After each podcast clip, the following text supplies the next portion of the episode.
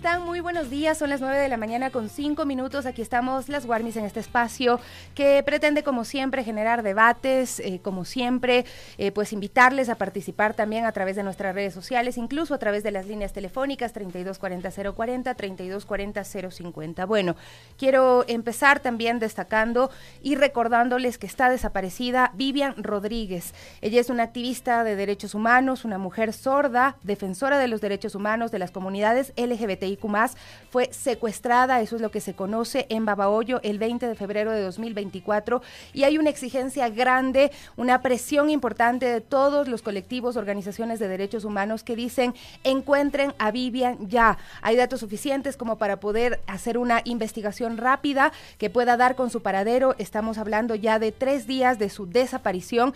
Estas horas son importantísimas para conocer eh, pues el estado, para salvar a Vivian Rodríguez. Así es que, queridos amigos y amigas, difundan la fotografía, busquen las redes sociales, compártanla en sus estados de WhatsApp, presionemos a las autoridades para que realicen labores investigativas efectivas y den con el paradero de Vivian Rodríguez.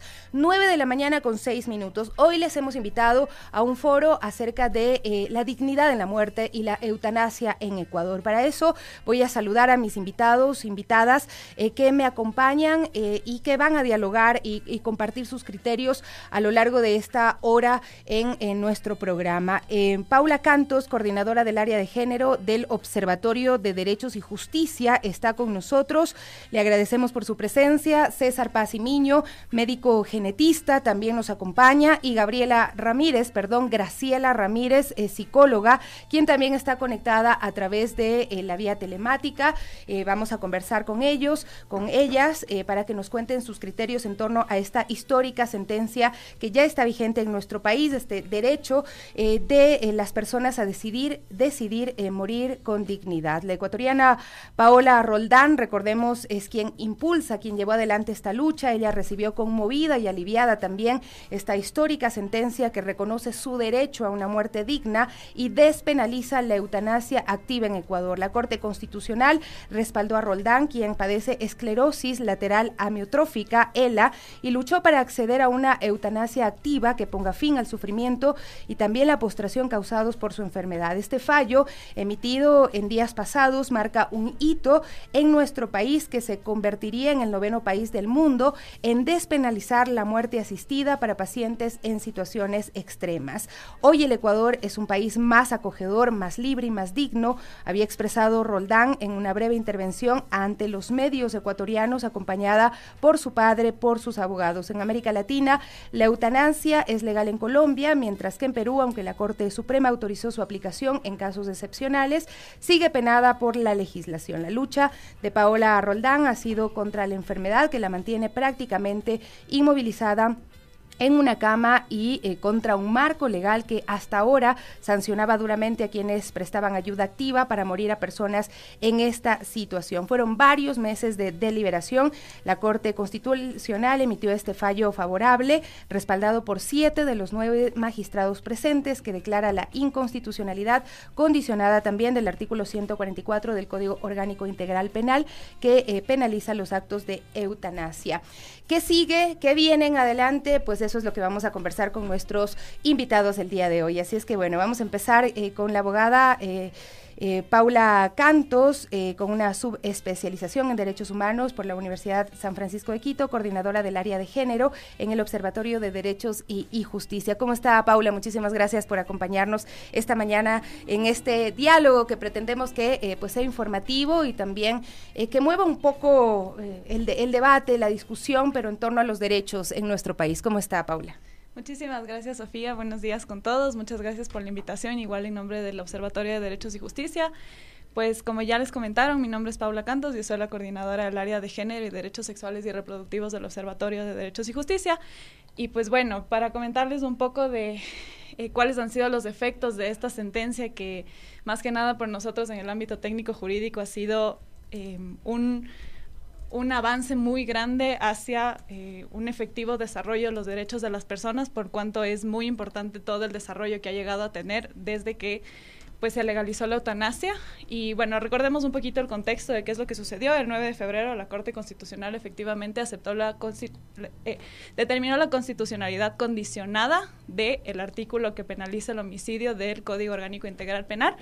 De en este sentido, lo que hace es que la constitucionalidad condicionada permite y no penaliza a los médicos por permitir a una persona eh, o garantiza el acceso a una muerte digna de una persona.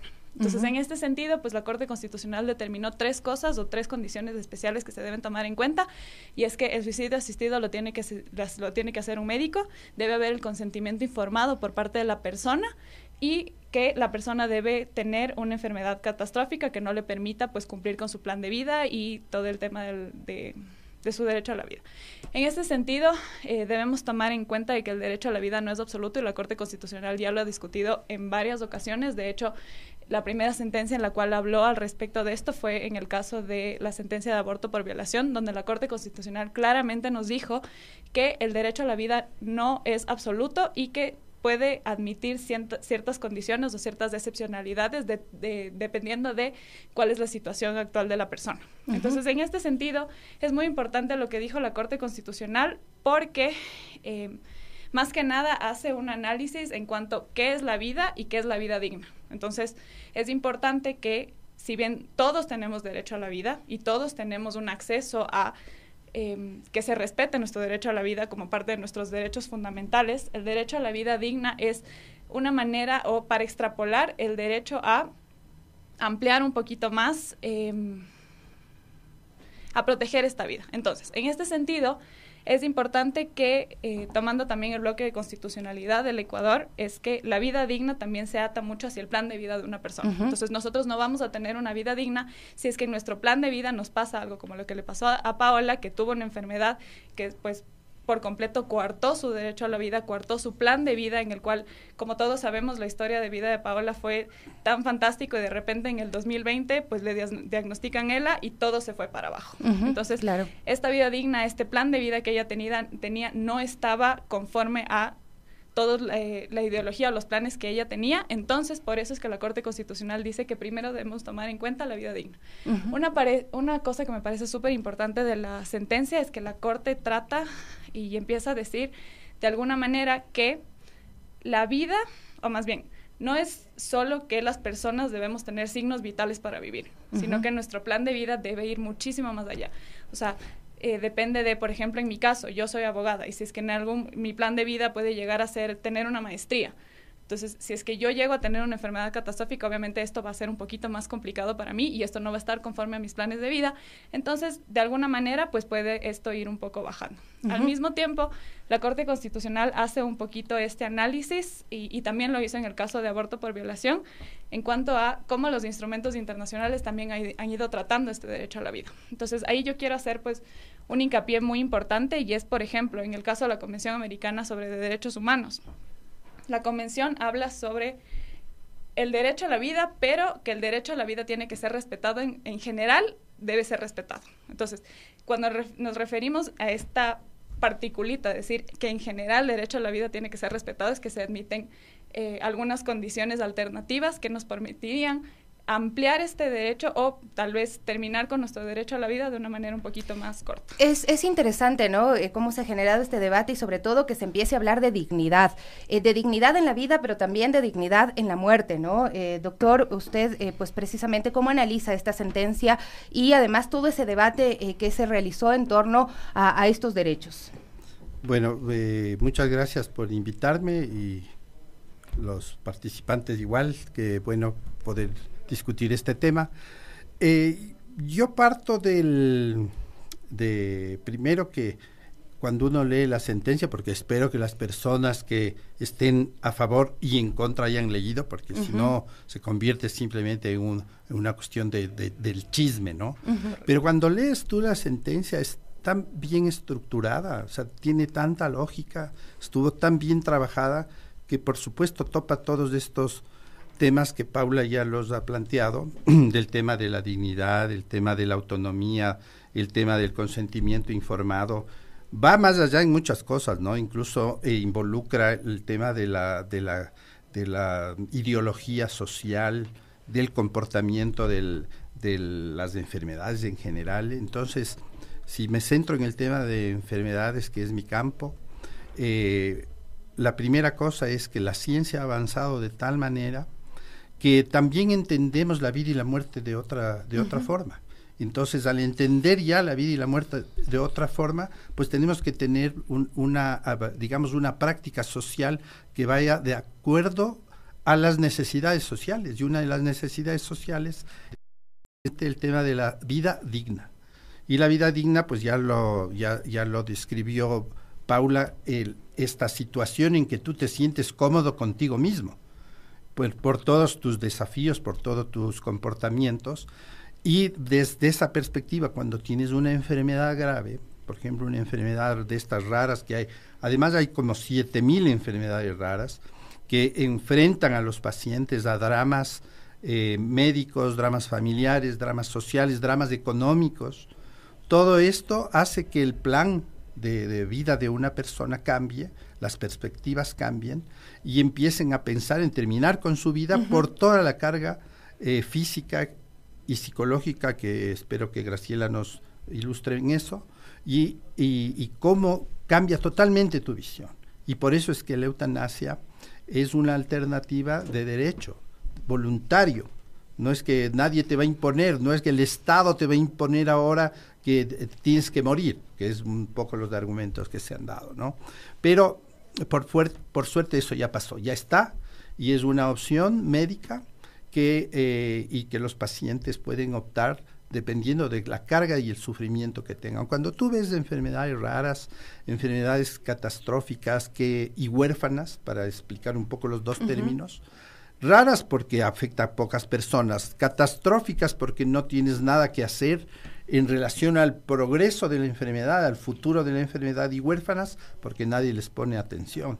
No hay curaciones, no hay tratamientos específicos y cuando los hay son tan caros que incluso no, no existe la facilidad de acceso a los tratamientos. Entonces, todo este panorama hace que, que con un buen criterio de modernidad, la Corte Constitucional acepte una demanda. Este tema ya se lo había planteado desde el año 92 en que empieza a hablarse del tema de la eutanasia y de una cuestión que en, el Ecuador todavía no se ha madurado, que es el testamento vital. Es decir, eh, que las personas deberíamos tener una, un, testamento diciendo no quiero que esto me ocurra, eh, ahora que estoy consciente, ahora que puedo decidir, hago mi testamento. Entonces yo creo que esta es una, una cuestión que se nos abre el momento en que la Corte Constitucional dice está aprobada la eutanasia. Y esto precisamente porque eh, no hablamos mucho de la muerte, ¿no? Como si no fuera parte de la vida. Eh, Graciela, muchísimas gracias también por acompañarnos el día de hoy. Ella es psicóloga clínica, docente universitaria de posgrado y pregrado, psicoterapeuta. Eh, me había olvidado también de mencionar un poco más del perfil del, doctor César Paz y Miño, que es doctor en medicina, máster en biología, enfermedades infecciosas, especialista en genética médica, generista molecular humana y, bueno, muchos años de experiencia e investigación. Graciela, el decía, no hablamos mucho de la muerte. Eh, ¿Por qué le tememos tanto a, a esta palabra? Bueno, primero, buenos días a todos, a todas. Gracias por este espacio. Yo les escucho con mucho interés y con mucha atención a los colegas, a las colegas. Y en efecto, tenemos un documento que trabajar, que revisar, ¿no? En relación a la sentencia y todas sus implicaciones. Pero yo quiero entrar justamente desde el otro lado, ¿no? Desde el lado del dolor, del sufrimiento de la persona y de los familiares, que justamente por la, por la situación práctica que están viviendo, probablemente no entienden muchos de estos razonamientos, tanto científicos como del derecho, pero sin embargo, ¿no es cierto?, su, su reconocimiento de la vida como una vida digna, les permite justamente acercarse a esta posibilidad, a esta decisión. Entonces yo personalmente estoy absolutamente de acuerdo y absolutamente comprometida con la sentencia. Quería empezar eh, nombrándole a Paola. Yo no le conozco personalmente, le, he seguido todo el proceso en, en redes, todo el proceso de, de lucha de ella y sus abogados y su familia. Yo le escribo todos los días que le quiero, que no puedo sentir otra cosa, que le admiro a ella, a su papá, He visto entrevistas a su papá, inclusive confrontándose con personas que, que deshumanizan el sufrimiento y deshumanizan la vida, ¿no es cierto? Eh, poniéndole a la vida en el lugar, digamos, de, de, los signos vitales que lo decían con más claridad los colegas, porque yo decía, claro, vivir no es que te mantengan latiendo el corazón y, y, y, y, se alimenten, digamos, esperanzas que, que son muy válidas, por supuesto, en las personas, en sus creencias, tanto personales como religiosas, pero cuando la ciencia es contundente, y nos dice que el sufrimiento y que las posibilidades justamente de aplacar ese sufrimiento no están en nuestro campo de acción. No, no, no, no es otra cosa sino humana reconocer la autonomía del otro para despedirse en paz, para irse dignamente para irse en un lugar cómodo, oliendo rico la casa, yo digo a café, en mi caso, a café, con mis seres queridos y no con el pip, pip, pip permanente, ¿no es cierto?, del hospital. Entonces yo les pongo tal vez en crudo justamente las sensaciones de angustia que pueden tener los familiares, como decían justamente, frente a la muerte, a una palabra tan compleja, una palabra tan abrupta, una palabra que nos enfrenta con un real, ¿no es cierto? Que, que a lo largo de la vida tratamos de simbolizar, ¿no es cierto? Con, con el amor, con los hijos, con el crecimiento, con el, con el plan de vida, con la cotidianidad, con la misma investigación en salud. Es porque creemos en la vida, pero llega un momento en que todos los seres humanos nos tenemos que eh, implicar y enfrentar con esta situación.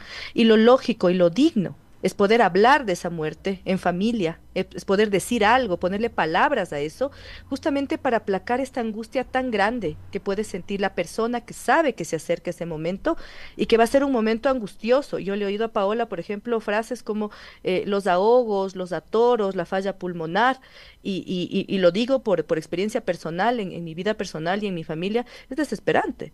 Es desesperante no poder ayudar a la persona y, a, pesar de que conozcas, digamos, ciertas eh, nociones de, eh, mm, primeros auxilios o los médicos estén ahí comprometidos, es súper doloroso para las personas saber que no pueden hacer algo más, ¿no? Entonces, el aceptar la muerte, el, recibir la muerte de una forma digna, y, lo digo así directamente, disminuye ciertas sintomatologías que nosotros los psicólogos acogemos y trabajamos.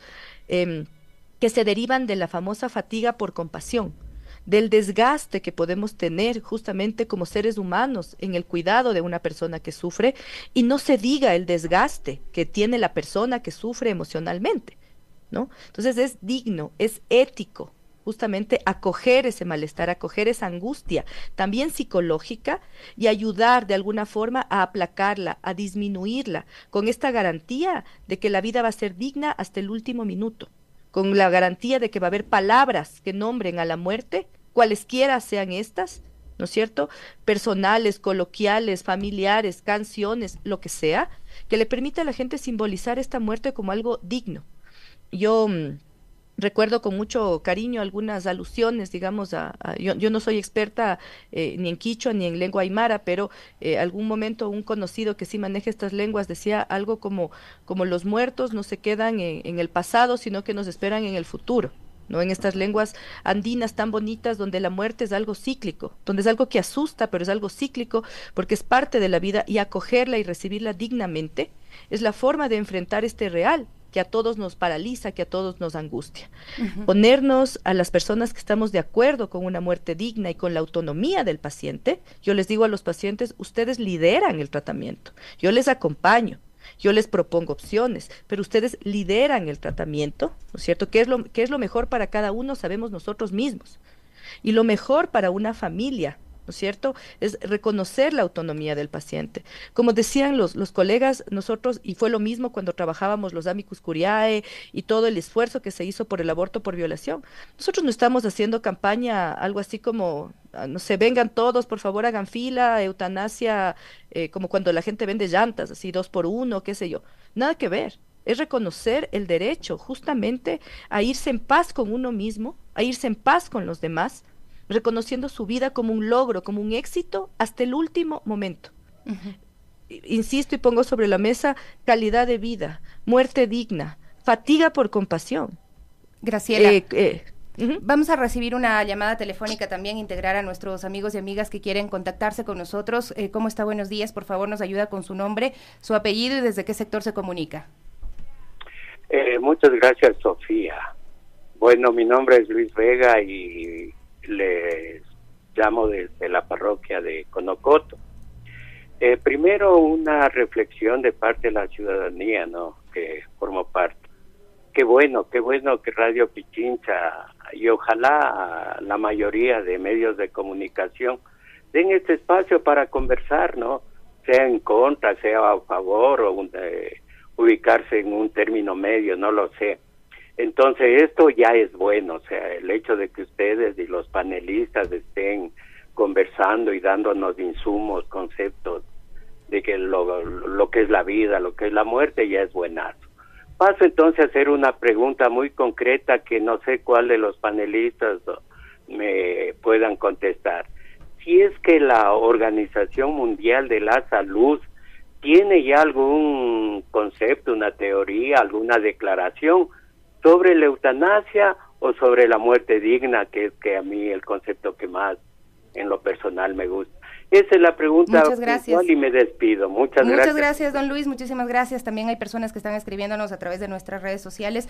Y pues eh, Graciela decía algo que a mí me parece importante. Eh, es verdad, la voz de Paola no está presente en este diálogo eh, directamente, pero sí, obviamente, no podemos dejar de, de, mencionar toda su lucha, ¿no? Y uno de los últimos o más recientes tweets que he leído de ella dice, estoy terminando de responder los más de 3.000 mensajes que me llegaron a raíz de la sentencia de la Corte Constitucional, a veces con un emoji, a veces un testamento, las faltas de ortografía son culpa de mis enfermeras, dice, comprendo eh, que algo grande sucedió este 7 de febrero, solo eh, que yo soy la misma Paola chiquita a la que mi papá eh, silbaba para saludar, la que creía que los unicornios se escondían en los bosques, la que tiene miedo a los ratones y la que se pregunta cuántas veces estoy metiendo la pata en mi maternidad. Eh, solo que esta ola de amor eh, de sus mensajes me revolcó y me ha llevado a lugares tan inesperados que me cambió. Sigo siendo la chiquita, solo que ahora con más esperanza, más luz y más amor por esta humanidad a la que le había perdido un poco la fe. Entiendo que muchos tienen miedo y muchas veces ese miedo se manifiesta en rabia, pero el amor y la valentía que me están llegando a borbotones es suficiente para compartirlo con todos. Estoy profunda y humildemente agradecida. Es lo que ha escrito Paola Roldán a través de sus redes sociales. Y todo esto me lleva a preguntarte, Paula, eh, ¿por qué se tienen que pelear estos derechos eh, con jueces de una Corte Constitucional? Eh, ¿Por qué no es tan fácil entender esto de la autonomía de las personas? Bueno, pues muchas gracias por tu pregunta. Inicialmente a mí me parece que eh, políticamente estamos hablando de una Corte Constitucional muy bien constituida. Entonces esto como que le da muchísima legitimidad porque sabemos que es una Corte más garantista.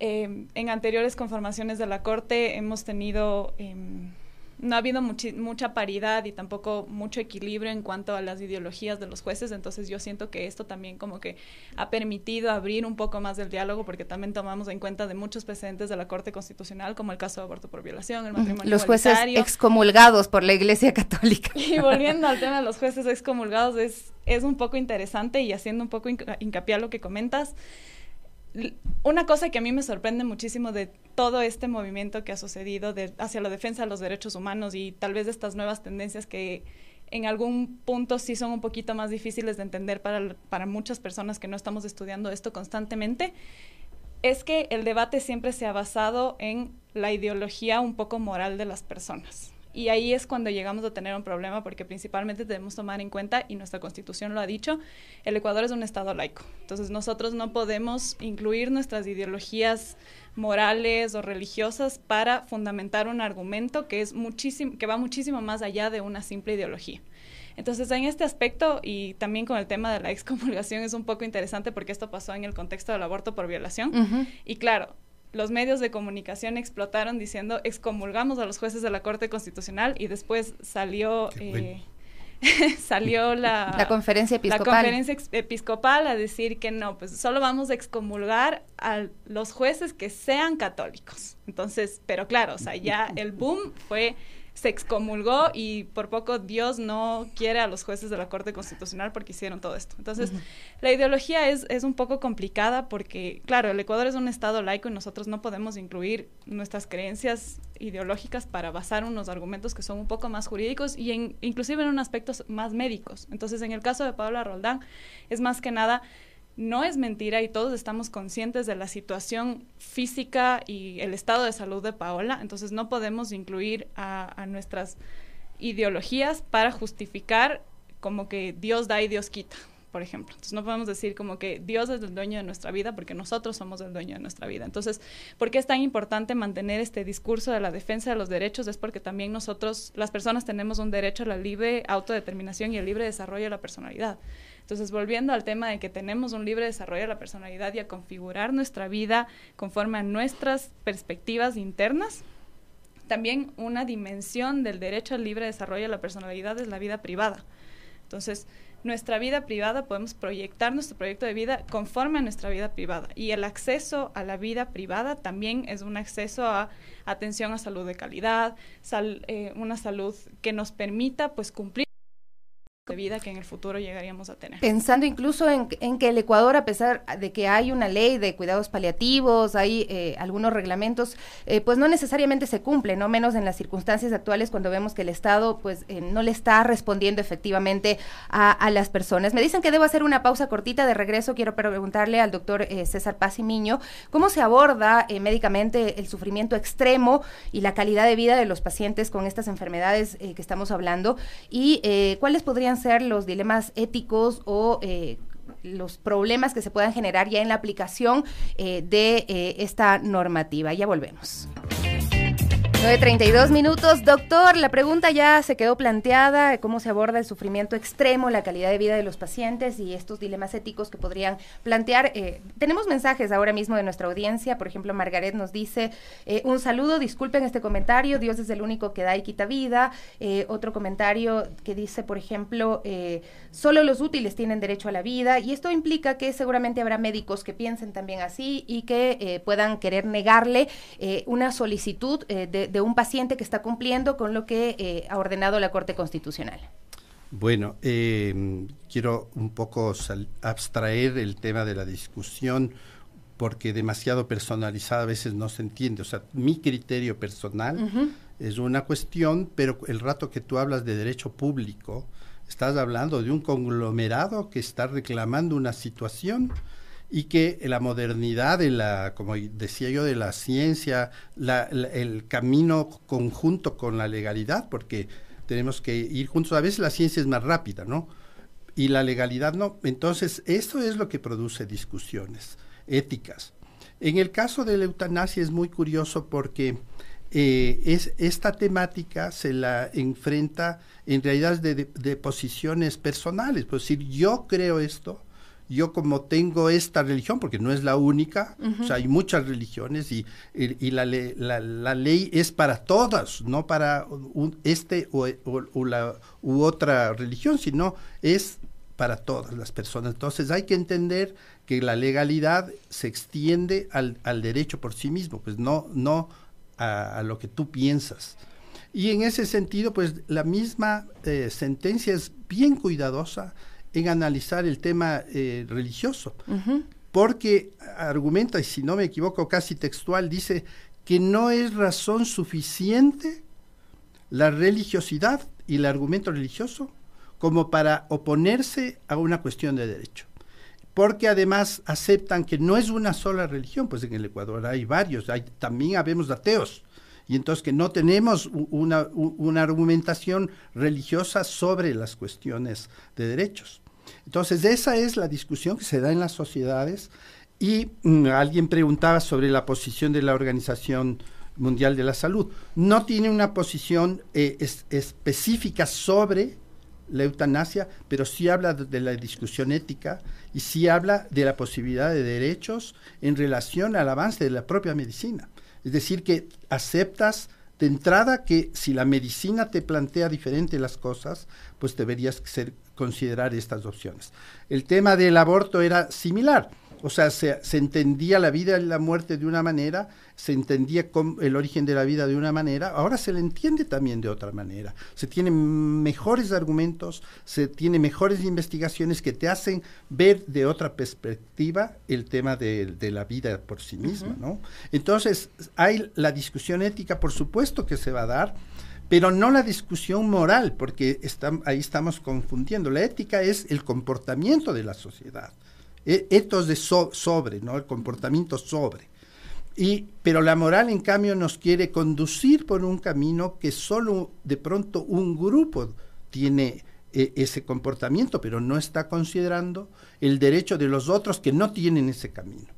Entonces, bajo esa perspectiva, por supuesto que va a haber discusión. Desde el punto de vista de los médicos, esta discusión incluso se, va a dar, ya se está dando, y, hay, ¿y cuál es la salida en ese punto? La salida es la objeción de conciencia, pero la objeción de conciencia personal, no institucional. Porque no puede una institución decir, nosotros no vamos a hacer eutanasia. O sea, una casa de salud, por ejemplo, un hospital, no puede decir, aquí en este hospital no se puede. Exactamente, no puede.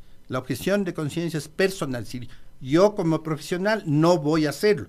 Pero la ley es en eso muy interesante porque dice, bueno, usted, pero tengo la estructura legal para que alguien lo haga. Y entonces, esa es la parte para mí que, que, considera la, la sentencia este, este, camino que en realidad nos enfrenta a, las personas que podemos tener una enfermedad de este tipo cualquier momento y decir, mira, no quiero vivir así y tengo la herramienta legal. Además, hay, hay, que considerar cosas muy interesantes. Por ejemplo, Bélgica acepta la eutanasia de menores de 12 años que puedan pedirla o por la responsabilidad de los padres que tienen al final la patria potestad en eso también. Aquí se está discutiendo también de eso, ¿no? Esta, esta ley que presenta eh, Marcelo Holguín dice 18 años o más y claro, la pregunta es de aquí, ¿cómo así? Si también hay menores de edad que están enfrentándose a enfermedades tremendas con sufrimientos, dolores de eh, insoportables. Claro, tienes la medicina paliativa, pero la medicina paliativa un rato te enfrenta a estar, tenerte dormido. Y entonces eso es calidad de vida. Entonces, todo eso, por supuesto que se discute. Y tienes esta salida que para mí es eh, realmente interesante, que es el tema de la eutanasia. Además, eh, eh, Graciela, hay otro tema que yo lo he visto mucho que se discute y que se habla como que la persona seguramente está deprimida y que eh, se intenta un poco restar eh, la validez de, sus emociones, de su sentimiento. ¿Tiene algo que ver o no esto con la decisión que pueda tomar una persona en torno a la eutanasia? Bueno, yo realmente estoy de acuerdo con los argumentos de los colegas porque, como decíamos, es un más allá de nosotros, ¿no es cierto?, el, legislar y el normar algo para un colectivo. Entonces ahí queda de fuera las opiniones personales que son muy valiosas justamente en el seno de una familia, donde se pueda discutir libremente estas cuestiones, donde a pesar de que la OMS señala, digamos, el acto médico y da la libertad justamente de pensar en la cuestión ética, en los avances de la ciencia para llegar a esto, para nosotros es importante reconocer que incluso una persona en sufrimiento tiene autonomía. Incluso una persona con sintomatología ansiosa, depresiva, eh, alguna ausencia obvia, derivada de la situación que está viviendo, tiene autonomía y, reconoce su cuerpo y reconoce sus emociones y puede, por supuesto, tomar posición frente a ello. Entonces, es, eh, es, es, un clásico en una serie de situaciones legales, desconocer justamente esa capacidad de autodeterminación, de, autonomía de una persona que tiene una sintomatología de salud mental, que en realidad las podemos tener todos en, en muchos momentos de la vida, y sin embargo estamos capacitados justamente para tomar decisiones. El extremo donde una persona no puede tomar decisiones, justamente como decía el doctor, es ya eh, sin uso de, sus capacidades de, lucidez, de palabra, vigilia, una serie de cuestiones que en la ley, específicamente en la, en la resolución, se tienen que clarificar, ¿no es cierto? Que le devuelven nuevamente la autonomía al paciente, porque esto es interesante, dice claramente que la persona también tiene que poner su decisión, no es una decisión impuesta por un hospital, por el Estado, por el médico e incluso por un familiar, a menos que, yo estoy de acuerdo con el testamento vital, a menos que uno con anticipación diga, eh, yo le autorizo a tal persona que en tal situación hable por mí, yo no voy a querer pasar por esto. Yo lo haría directamente. Es súper importante justamente no incapacitar emocionalmente a los pacientes que a pesar de estar pasando probablemente el peor momento de su vida, quieren recuperar esa autonomía, esa decisión que, se pierde ¿no? en los tratamientos, lastimosamente, no, no intencionalmente, pero el paciente espera, ¿no es cierto? Espera ser curado, espera ser acompañado, darle este lugar de participante, de líder también en su vida, para garantizarse una, una despedida, como digo, una despedida digna punto acompañada con sus familiares. Y yo creo también em, que muchas de, las cuestiones de salud mental a veces se, se, minimizan, se desmerecen justamente, ¿no? Esta idea, bueno, si se está poniendo triste, le está paseando mal, vaya donde el psicólogo a que le calme y, ya, póngase duro, póngase fuerte. No funciona así, por supuesto que no funciona así la, la vida psíquica del ser humano y no funciona desconectada con el contexto político y social. Muchos de, mis pacientes en otras circunstancias también sienten reparación, sienten acompañamiento de sus emociones cuando el Estado no les falla cuando lo colectivo les devuelve justamente el goce eh, pleno, el ejercicio de sus derechos.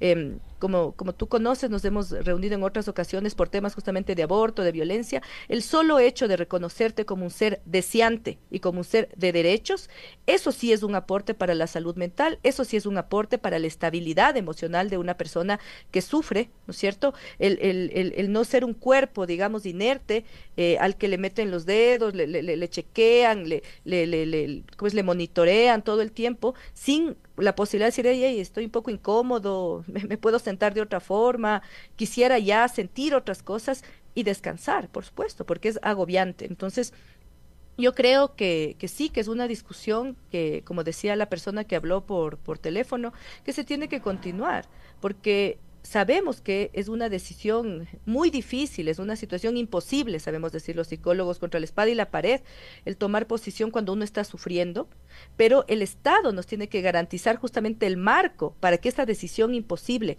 personal, íntima, humana, familiar, sea acompañada de la mejor manera y no sea, sí, satanizada justamente porque yo he leído muchos comentarios, eh, no solo de una opinión, porque yo creo que la gente tiene el derecho a estar en contra. Mire, yo no estoy eh, de acuerdo, entonces yo no lo aplicaría. Perfecto. en un colectivo usted puede no estar de acuerdo, usted considera otras situaciones, bienvenido sea, encantada claro, porque lo que, lo que eh, Graciela dice es, es importante, ¿no? Todos tenemos derecho a opinar, pero esa opinión tiene que eh, influir sobre nuestra vida, no sobre la vida del otro. Eh, esta opinión que usted está diciendo en este momento, porque hay gente que nos está escribiendo en torno a Dios, en torno a, otras cosas, aplica para su vida, no aplica para la vida del resto. Paula, y ahora tomando en consideración todo lo que estamos hablando, hay esta necesidad de que la Defensoría y también la la Asamblea eh, pues aprueben esta ley que regule la eutanasia.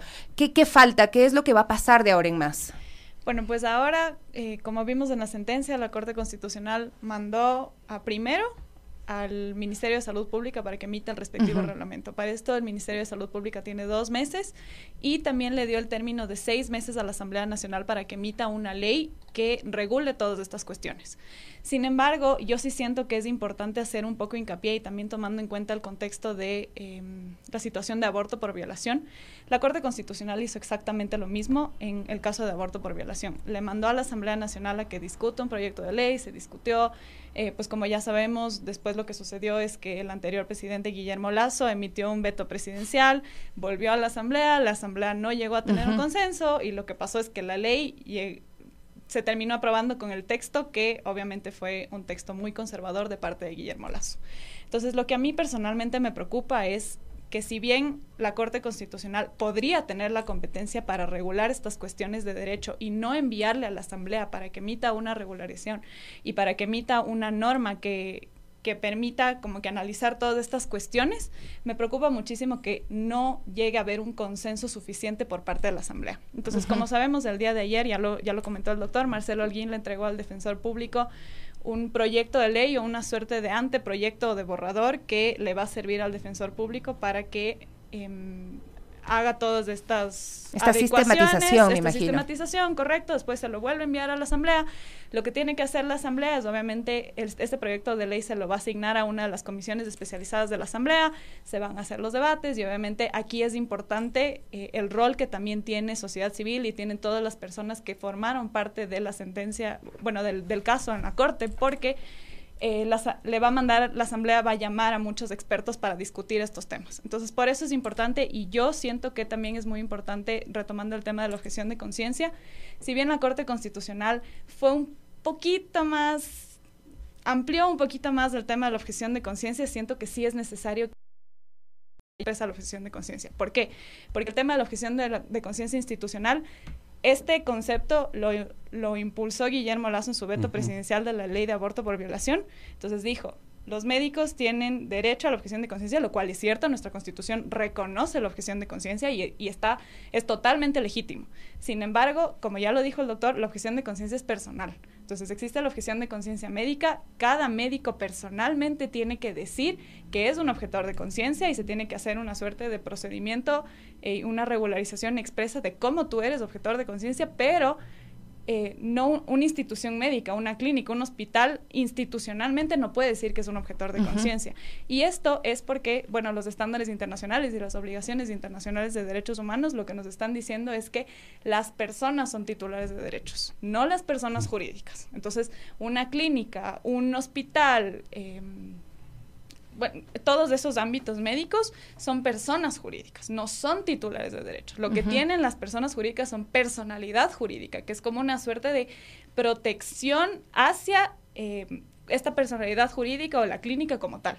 Entonces, como las personas jurídicas no son titulares de derecho, no podemos decir que este artículo que protege la objeción de conciencia también llega hasta ellos. Entonces, por eso es importante que la, que la asamblea o que se genera una suerte más de, debate ampliado. ¿Por qué? Porque este tema de la objeción de conciencia, como ya lo decía, no solo es para el tema de la eutanasia, también es para el tema del aborto por violación. ¡Qué miedo! En algún Entonces, si es que no se llega en conciencia para hablar de eso, pues también va a llegar, va, va a generarles un problema a los médicos, porque claro, los que van a ser los titulares de esta acción de, generar un suicidio suicidio va a ser directamente sobre un médico. Entonces, si es que un médico no tiene como que estas salvaguardas, obviamente se tiene que regular. Una cosa que me gustaría también hacer hincapié es que en el caso de la ley de aborto por violación, lo que sucedió es que, bueno, ahorita esta ley eh, ha tenido algunas acciones inconstitucional ante la Corte Constitucional, entonces lo que a mí me preocupa es que eso pase con la eutanasia. y que pueda seguir eh, correcto, dándose la vuelta y sin permitir. Ajá, exactamente. Exacto, entonces lo que pasa es que la objeción de conciencia, ahora en el caso de aborto por violación, y yo entiendo que lo mismo va a pasar con la eutanasia, es que si bien es cierto, un médico se puede declarar de objetor de conciencia, es un médico privado. Entonces, los médicos públicos, los médicos eh, de, la, de la acción pública y parte del Ministerio de Salud Pública no pueden declararse objetores de conciencia. Entonces, esto es súper importante. ¿Por qué? Porque ya no ponen estas limitaciones, por lo menos en el ámbito del derecho público. En el ámbito y en la esfera privada, pues es totalmente entendible. pero bueno, la, la, salud eh, es, es, un servicio público, ¿no? Exactamente. Y eso también hay que considerarlo. Eh, doctor eh, César Paz y Miño, bueno, ¿qué habría de considerarse para la formación de los médicos ecuatorianos en torno a la eutanasia, para que pues haya, sea de forma segura, de forma ética, y cómo, cómo es esa relación paciente médico eh, eh, hablando de este tema. Sí, eh, solo noto algo para dar un nombre. El rato que hay cuidados paliativos y hay una acción sobre exagerada de la medicina para mantener con vida a alguien se, llama ensañamiento médico.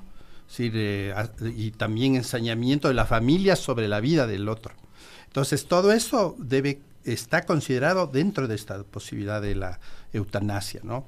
no llegar a estos puntos que dice es que aunque sea una horita más que esté vivo esta persona que no tiene posibilidades de nada, incluso pacientes que tienen eh, muerte cerebral.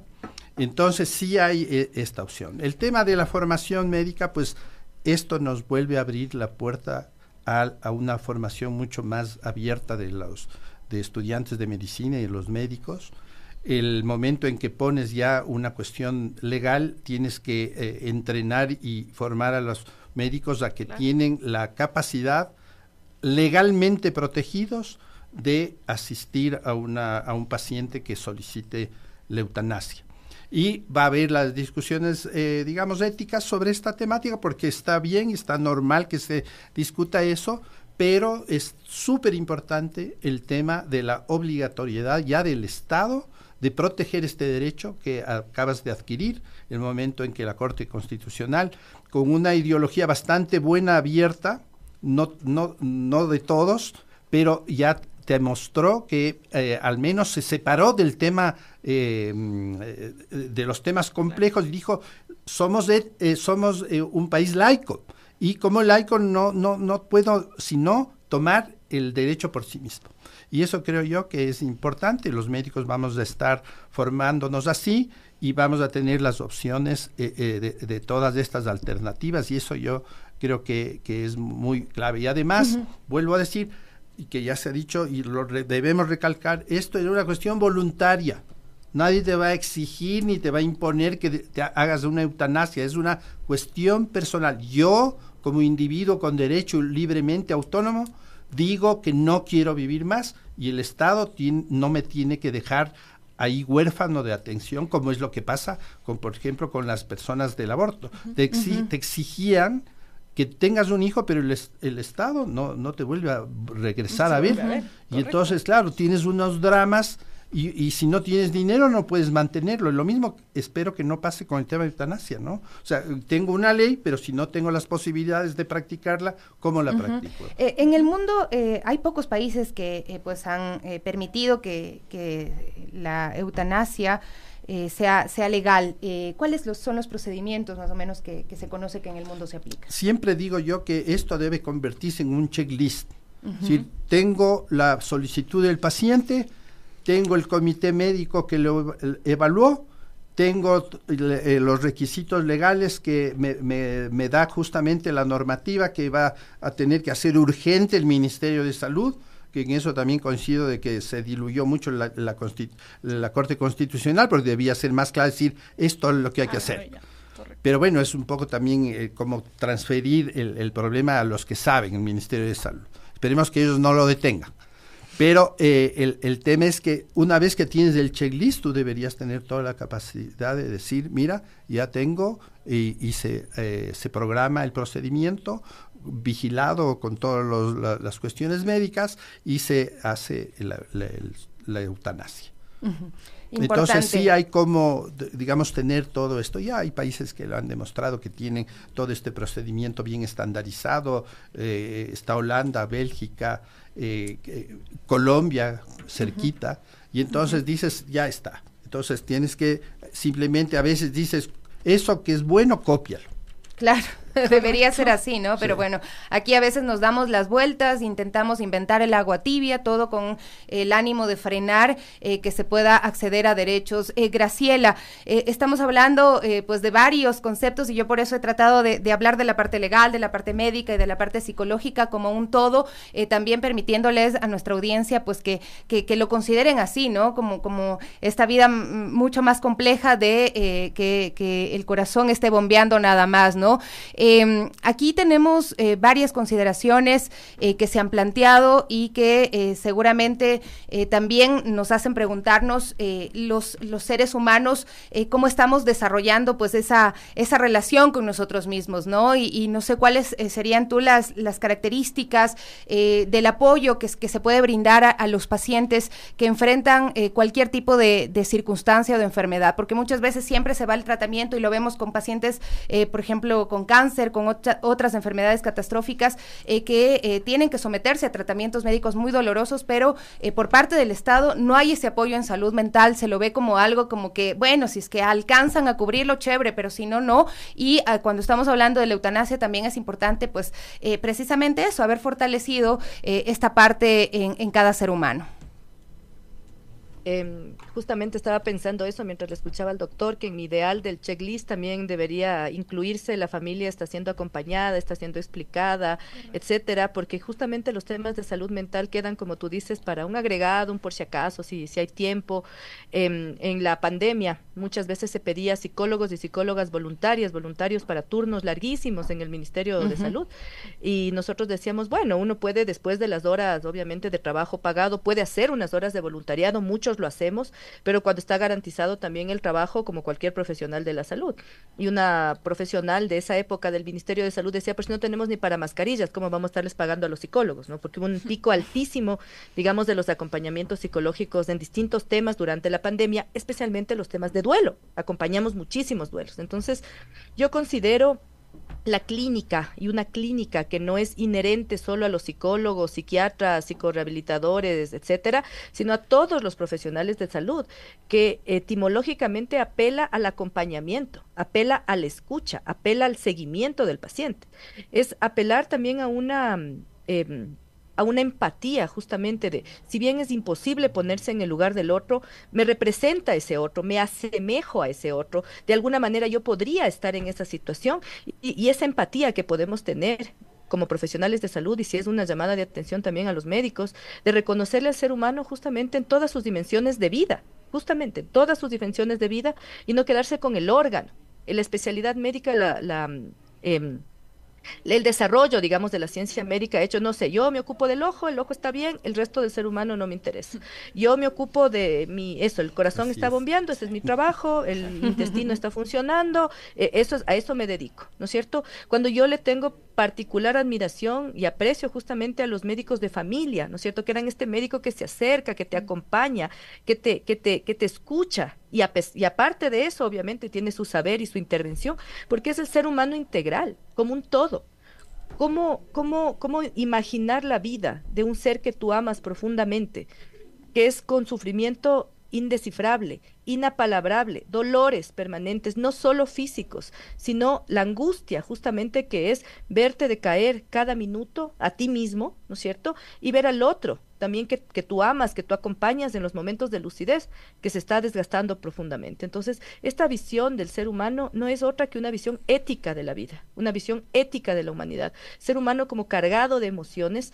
Y sí, eh, aprovecho a, posicionarnos, se, se, aprobó hace poco una ley de salud mental con muchas cuestiones a revisar, por supuesto, que, que ya es un avance haberla aprobado, pero la necesidad de que en estos equipos de salud estemos los profesionales de salud mental acompañando, puntualizando, esta idea de no, no, no solo calmamos, digamos, reflexionamos, trabajamos porque le reconocemos al ser humano como sujeto de derechos, que es importantísimo en el colectivo y en el Estado, pero también como sujeto deseante, deseante de algo, de algo más que la vida eh, no puede reducirse justamente a, a una actividad biológica y con uh -huh. eso no se le desconoce justamente el valor a la biología. Entonces, para mí sí es una invitación general a pensar en, en, en, el colectivo, a pensar en aquellas personas que no tienen por qué eh, diferenciar ciertos términos ni médicos ni legales, pero que están atravesados por un sufrimiento, porque es responsabilidad del Estado y es responsabilidad de nosotros como profesionales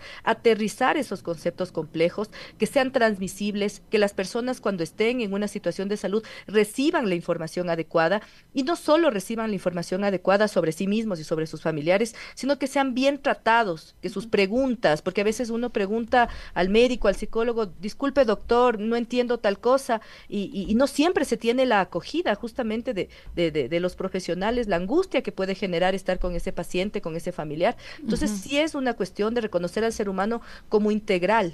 Y, y, y, de empatía del profesional de salud, de regresar a la vida, justamente a esa promesa que, que se hace en un inicio cuando uno se compromete con la vida, con la vida digna con el deseo de despedirse en paz, viviendo dignamente hasta el último momento de la existencia. Son las nueve. Las emociones no quedan de fuera, por supuesto. 59 minutos, eh, estamos en un diálogo muy interesante, eh, pero el tiempo se nos terminó.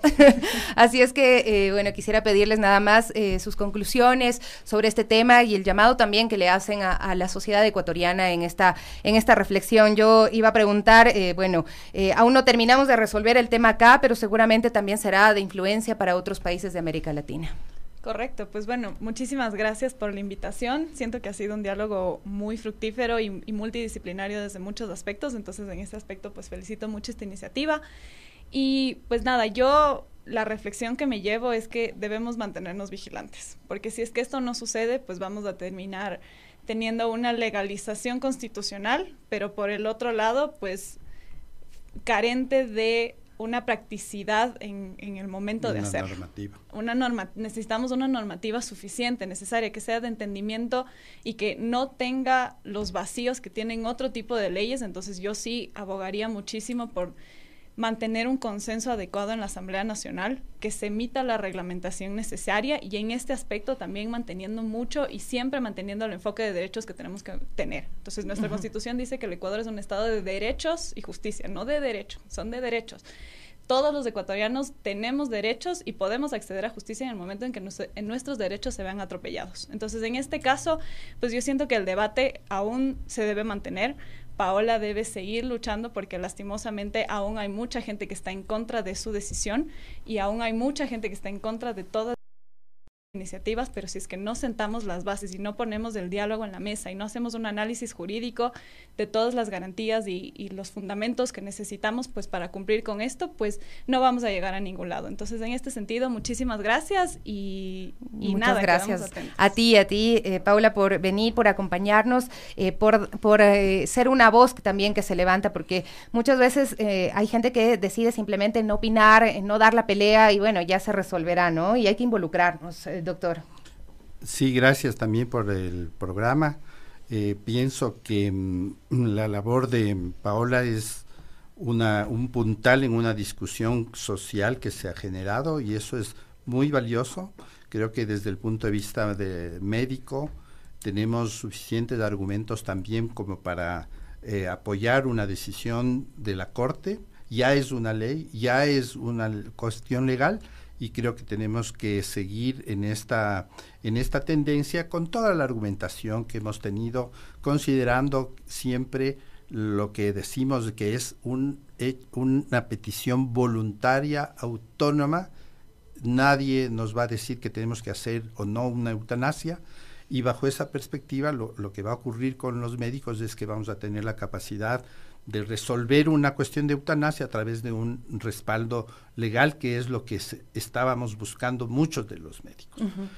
la, objeción de conciencia va a quedar a criterio de cada uno, pero como Estado yo creo que este, estamos preparados para brindar un derecho que ya está, que es el derecho de la eutanasia. Yo creo que tenemos que muchos pacientes que van a empezar a solicitarla porque los sufrimientos que vemos en enfermedades, sobre todo de estas, el 80% de enfermedades raras son genéticas y estas enfermedades raras muchas veces no tienen tratamiento, no tienen curación y los pacientes probablemente lo, piensen nuevamente en que al tener la eutanasia podrían optar voluntariamente a, solicitar. Yo eh, veo en, casos cercanos, ¿no? Cuando uno ve un, un familiar que está sufriendo y cuando tú ves que eh, los médicos le están dando, eh, de alguna forma, alargándole esta vida en sufrimiento, también te preguntas, ¿no?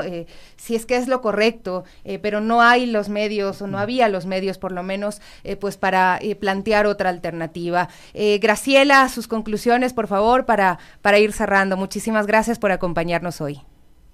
Bueno, muchísimas gracias a todos y todas y por poner sobre la mesa justamente la labor de la salud mental, la labor de la escucha, lo fundamental que es para los pacientes y para las familias ser acompañados, ser escuchados, ser reconocidos como seres integrales. Yo no, no tengo otra cosa que, que agradecerle a Paola, que sepa que nuestras voces están activas, están presentes hoy y siempre justamente a favor de los derechos de los pacientes y, y, desde mi área a favor de los deseos de los pacientes, ¿no? Reconociendo, como digo, esa autonomía y esa posibilidad de, de, creer en la vida, de seguir creyendo en la vida, porque somos nosotros los que acompañamos eh, a las niñas, por ejemplo, que fueron agredidas sexualmente, somos nosotros los que acompañamos a los familiares en duelo, somos nosotros los que acogemos el dolor y el sufrimiento, los profesionales de salud, y acompañamos y creemos en el valor curativo de la palabra del acompañamiento, del fortalecimiento. Y somos nosotros justamente los que reconocemos ese deseo a vivir y despedirse dignamente. Em, celebro nuevamente la, la, decisión de Radio Pichincha de hacer estas discusiones y estamos abiertos y abiertas a acompañar, porque es fácil eh, opinar justamente desde un lugar distante o no opinar, como tú decías, y otra cosa es ser persona, ciudadana, profesional de salud, mamá, mujer, una serie de posiciones activa defendiendo justamente los derechos y el deseo de los pacientes a hablar y a decidir.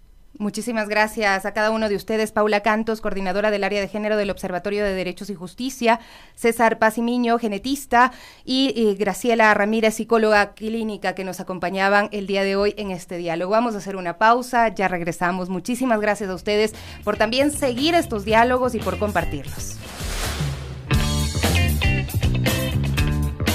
Todavía nos queda programa para hoy y vamos a conectarnos con Evelyn Caiza, quien se encuentra pues en una feria eh, que han realizado algunas universidades para eh, que los estudiantes puedan tener herramientas para escoger una carrera universitaria que también es importantísimo. Ya lo están pensando, eh, dar este paso es crucial. Uno sabe que pues prácticamente se define tu futuro. ¿Cómo estás Evelyn? Muy buenos días. ¿Cómo están amigos de Radio Pichincha? Buenos días, qué gusto saludarles. En esta mañana nosotros eh, visitamos el Centro de Exposiciones Quito, específicamente donde se realiza la Feria Expo Calidad Educativa, donde no solo las universidades, también chicos de colegio, niños de escuela, maestrantes y personas que quieran viajar al exterior pueden venir acá a visitar los más de 70 stands que se ubican acá. Hoy viernes se prevé que lleguen 3.000 estudiantes acá.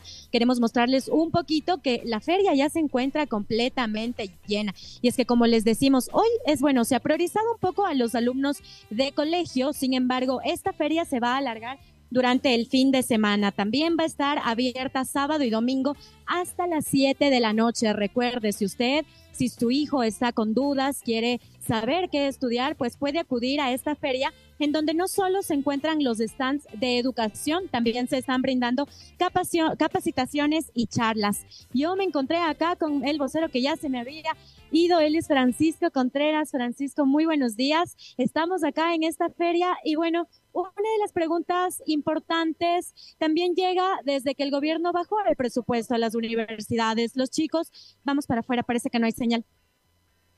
Eh, parece que tenemos un problema con la señal. Déjenme ver. Bueno, los chicos eh, no tenían eh, opciones de, de, estudiar debido a que el gobierno les bajó la, un poquito el presupuesto a las universidades. ¿Cuáles son también un poquito las opciones que se maneja en cuanto a esto? Bueno, en realidad ahorita tenemos varias opciones de universidades, de institutos. Los estudiantes pueden elegir entre una, un abanico súper amplio de instituciones para que puedan estudiar. Obviamente los precios ya varían. Tenemos un, nivel de precios desde niveles medio altos hasta niveles medio bajos y tenemos una gran, una gran variedad de instituciones para que los chicos puedan estudiar.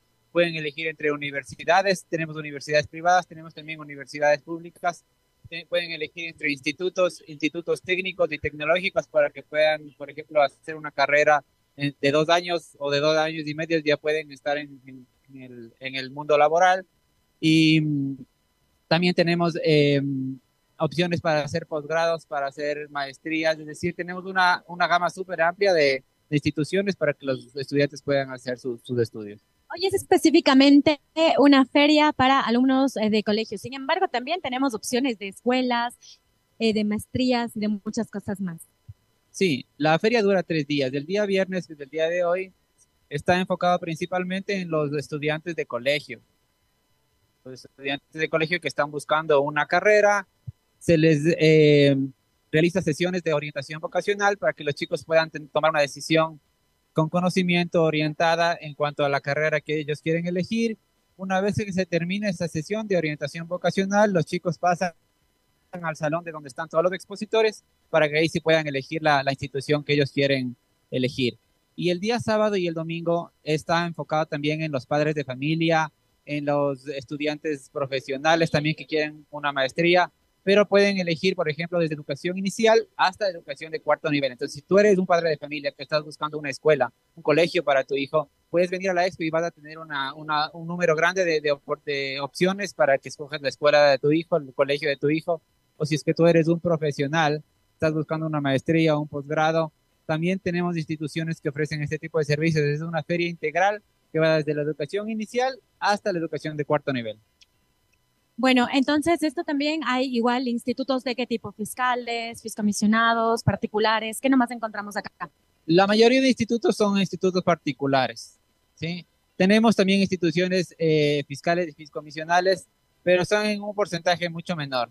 La mayoría de instituciones son, eh, son privadas, que obviamente tiene su, su, costo, la matrícula, la, la inscripción, pero eh, hay opciones, hay varias opciones para todos los presupuestos de, las personas que quieran conocer. Muchísimas gracias, Francisco. Vamos a continuar nosotros por acá adentro. Tenemos un problema de señal, en realidad no tenemos el retorno. Si quieren realizar una pregunta, pues no va a ser posible. Voy a retirarme el retorno para continuar con los chicos adentro entrevistándoles. Queremos saber qué es lo que quieren también ellos estudiar, cuáles son sus aspiraciones. Eh, han venido ya a pasearse por acá, a recorrer los stands y queremos preguntarles por acá un poquito a las chicas que se encuentran recibiendo la información. Como ustedes pueden observar, hay decenas de estudiantes por acá adentro y pues queremos ver cuáles son. Hola chicas, buenos días, ¿cómo están? ¿Ustedes han, decidido, han, han asistido a esta feria a buscar opciones? ¿En qué curso de colegio estás tú? En tercera de bachillerato. ¿Sabes ya qué quieres estudiar? Ingeniería civil. ¿Tienes alguna universidad, algún instituto? Eh, no, no. No sabes todavía, pero has venido acá a ver. ¿Y qué te ha parecido? Eh, tal vez ya viste alguna opción. Muy interesante, recién empecé a ver, entonces no, aún no tengo ninguna opción. Sí. Ok, muchísimas gracias. Vamos a continuar también a conversar un poquito con los representantes de las universidades para ver qué es lo que nos comentan. Como pueden observar, acá se vive una gran alegría. Eh, existen varios eh, juegos también, existe realidad virtual. Acá les están explicando a los chicos qué es lo que tienen que hacer, qué es lo que quieren estudiar. Vamos también a seguir conversando con ellos para ver qué es lo que nos comentan. Eh, por acá, bueno, por acá están recibiendo explicaciones. Vamos por acá. Chicos, ¿cómo están? Buenos días. Ustedes están recorriendo esta feria. ¿En qué colegio están en qué curso? Estamos en el colegio Academia Militar Miguel Iturralde. Estamos en el tercer curso. ¿Ustedes saben ya que quieren estudiar? ¿Tienen alguna opción? Sí, eh, cualquier, una ingeniería en lo que sea. ¿Ya ¿Algún instituto de preferencia o has venido y ahorita te estás decidiendo por alguno? No, me estoy, estoy diciendo ahorita porque no tengo tanto conocimiento de qué instituto voy a seguir o qué universidad. Ya, y tal vez ya, ya dijiste alguno por acá. No, este recién llegamos, así que estoy bien, recién. Muchísimas gracias y mucha suerte. Vamos a conversar también por acá con una universidad. Me quiero encontrar con alguien de una universidad para hablarle y para consultarle principalmente sobre los créditos educativos, sobre las facilidades de pago que van a tener los estudiantes. Y precisamente por acá vamos a llegar a una universidad privada. Queremos consultarles cuáles son los créditos que ellos tienen para que eh, los estudiantes tengan facilidades de ingresar a las carreras. ¿Cómo están? Muy buenos días. Eh, queríamos, bueno, acá precisamente le está ahorita dando la explicación al estudiante. ¿Cómo estás? Le están dando la explicación. Vamos a escuchar qué le dice. Sería el valor nominal de la carrera. El segundo es el porcentaje de beca que entregó el padre rector y el tercero del precio real. Entonces, bajo ese precio, tú aplicarías el porcentaje de beca por ser abanderado del pabellón nacional. ¿Ok? Ok, Una pregunta. ¿Tú llenaste el papelito para dejar los datos? Ya. Nosotros vamos a comunicar contigo vía telefónica o vía WhatsApp, mensaje de WhatsApp para darte toda la información de la carrera que te interesa. Si, por ejemplo, a ti te interesa visitar el campus, nos puedes decir, ok, yo quiero visitar el campus, te habilitamos un espacio para que puedas hablar con decano, subdecano y conozcas los laboratorios de cada una de las carreras que a ti te interesa. ¿Ok? ¿Qué más te gustaría saber sobre la universidad? ¿Cómo estás? Muy buenos días. Estamos para Radio Pichincha. Nosotros teníamos una consulta sobre los créditos educativos y las facilidades de pago que van a tener los estudiantes. Ya, perfecto. A ver, la universidad ofrece varias formas de financiar sus estudios, ¿ok? Cuando nosotros tomamos contacto con los estudiantes, ellos nos comentan, yo quiero financiar mis estudios y la universidad activa el financiamiento interno de la universidad. Cada caso es distinto. Entonces, siempre hacemos análisis específico de cada uno de los estudiantes para que ellos puedan tener el mejor beneficio dependiendo de su perfil. ¿Ok? Además, tenemos porcentajes de beca que dependen, por ejemplo, abanderados, de escoltas, de, de socioeconómicas, para que les permitan, por ejemplo, acceder a la universidad. ¿Cuál es el costo de una carrera, digamos, comunicación? ¿Cuál es el costo final? Ya, esa carrera tiene una inversión de 2.600 dólares por semestre. Así es. Y, digamos, medicina Medicina, 4.500 dólares por semestre. por semestre, ok. El arancel. arancel, ajá. Pero bueno, esto tiene, ¿cómo son las, las eh, los financiamientos también, las modalidades de pago? Ya, a ver, en ese caso puede hacerlo en efectivo, transferencias bancarias, tarjetas de crédito o el financiamiento interno con la universidad. En este caso, la universidad tiene una cooperativa dentro de la, de la misma institución que les permite a los chicos financiar a cinco meses cada uno de sus semestres. Muchísimas gracias. Bueno, ya han podido escuchar un poco eh, de lo que una universidad privada concierne. Las carreras varían entre los dos mil y los cuatro mil dólares. Sin embargo, dicen que tienen financiamiento y que tienen pues modalidades de pago. Acá también quisiéramos buscar a las universidades públicas. Sin embargo, eh, están eh, bastantes, los están también un poquito ocupados, priorizando a los estudiantes, lo que está bien acá. Recordarles que también hay institutos superiores, institutos tecnológicos, también se encuentra la Cruz Roja Ecuatoriana con todos los servicios que brinda y también algo importante son los preuniversitarios que los eh, chicos de colegio pues van a, a eh, optan por estudiar un preuniversitario antes de la universidad. Vamos a recoger unas últimas impresiones de los chicos para ver qué es lo que quieren estudiar. ¿Cómo están? Buenos días. ¿Ustedes están en qué curso y ya se decidieron por alguna carrera? ¿Ya saben qué quieren estudiar? Eh, no, más o menos ahorita estamos viendo qué opciones tienen todos los universitarios y las universidades que están aquí. ¿Y qué te gustaría estudiar? ¿Qué te gustaría estudiar? Eh, cinematografía. ¿Pero ya tienes el lugar o vas a ver? Eh, estoy buscando en el cine. Muchísimas gracias. Bueno, acá tenemos de todo, ¿no? Quieren estudiar desde ingenierías hasta cine. Esa es la variedad de nuestros estudiantes ecuatorianos que han venido acá. Recordarles que hay juegos, que hay inteligencia artificial también. Y pues nada, finalmente hoy van a estar hasta las 4 de la tarde, pero también pueden acercarse el fin de semana, que van a estar acá en el Centro de Exposiciones Quito hasta las 7 de la noche, no solo eh, para universidades, sino también escuelas, colegios, maestrías y también eh, pues lo que es los preuniversitarios. De esta manera nosotros eh, cerramos el reporte. Que tengan un feliz viernes y un feliz fin de semana. Muchísimas gracias, Eve. Ahí estaba este reporte con la comunidad también. Estamos conociendo cuáles son las opciones para los chicos y chicas. La oferta es eh, amplia, sin embargo, también hay que decirlo que eh, los estudiantes, los padres se piensan dos, tres veces en obtener pues créditos educativos. recordemos que en nuestro país hemos visto muchos estudiantes que tienen dificultades de pagar estos créditos, incluso esto se discutió en la Asamblea Nacional, eh, que se buscaba generar por lo menos el tema de los intereses, aliviarles de esta carga. Eh, sin embargo, ahí hay muchas complejidades, ¿no? Eh, las personas escogen una carrera por varios motivos, algunos por pasión, otros porque piensan en sobrevivir, en poder generar ingresos, poder mejorar su calidad de vida y esto también representa ciertas complejidades, pero también pues decirles que las universidades públicas están ya en los procesos de admisión, por ejemplo, en la Universidad Central del Ecuador, eh, de acuerdo a un comunicado que han emitido, este proceso eh, cuenta con siete etapas que deberán ser aprobadas de manera obligatoria por todos los aspirantes a un cupo en la educación superior. Eh, les explicamos estas etapas, la fuente de Tu TV también, la primera fue el registro nacional en la CENESID que se realizó el 29 de diciembre del 2023 al 23 de enero de 2024. Luego está la inscripción que se realizará la primera y segunda semana de marzo, donde los aspirantes deben inscribirse al proceso ingresando al aplicativo virtual que estará disponible en su página web. En esta ficha, el estudiante debe seleccionar el campo de conocimiento que le interesa y las carreras.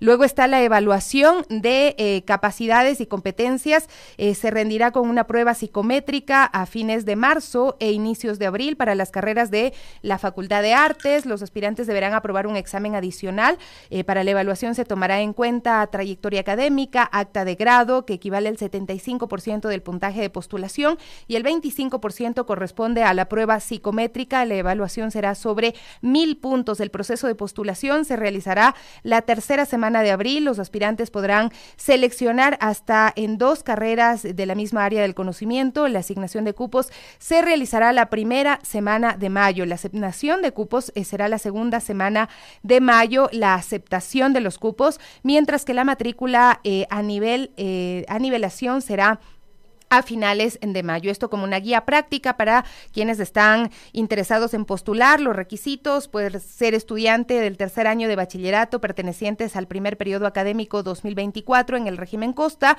ciudadanos que ya cuenten con su título de bachiller otorgado u homologado por el Ministerio de Educación. Previamente se debe realizar este registro eh, en eh, la CENESIT, eh, no se abrirán cupos adicionales, es lo que se ha mencionado. Un poco para aterrizar también el tema de la Educación Pública. En nuestra página web ustedes tienen una entrevista al ex rector Fernando Sempertegui de la Universidad Central del Ecuador que mencionaba la cantidad de postulantes que hay, más de 50 mil postulantes, es decir, hay muchísima demanda y muchos chicos se quedan fuera y sin expectativas porque no tienen esos 2.600, esos 4 mil dólares semestrales, que es lo que mencionaba Evelyn en su reporte, cuesta una universidad privada en nuestro país. Esos costos son altísimos y muy difíciles de pagar, lo que significa que muchos estudiantes también quedan relegados eh, a no tener educación eh, de tercer nivel, menos de cuarto nivel en nuestro país. 10 con 23 minutos, con esto nos despedimos, queridos amigos y amigas. Como siempre, el abrazo para ustedes, para todos y todas. Gracias a quienes han escrito en nuestro programa, Efren Zambrano, Juan García, también un abrazo fuerte, Emilia Aponte, eh, Marian Mejía, Amanda, eh, Santiago Leines Espinosa y muchísimas personas más, Freddy, que también estaban escribiendo a través de nuestro chat de las Warmis. Un abrazo para todos y todas. Yo me voy de vacaciones unos días, quería comentarles, Evelyn se va a quedar a cargo del programa, así es que escríbanle nomás con confianza eh, al chat de las Warmis o a nuestro correo info arroba que aquí estamos para atender sus inquietudes, eh, sus sugerencias y, eh, por supuesto, sus demandas ciudadanas. Abrazos para todos y todas. Chao, chao.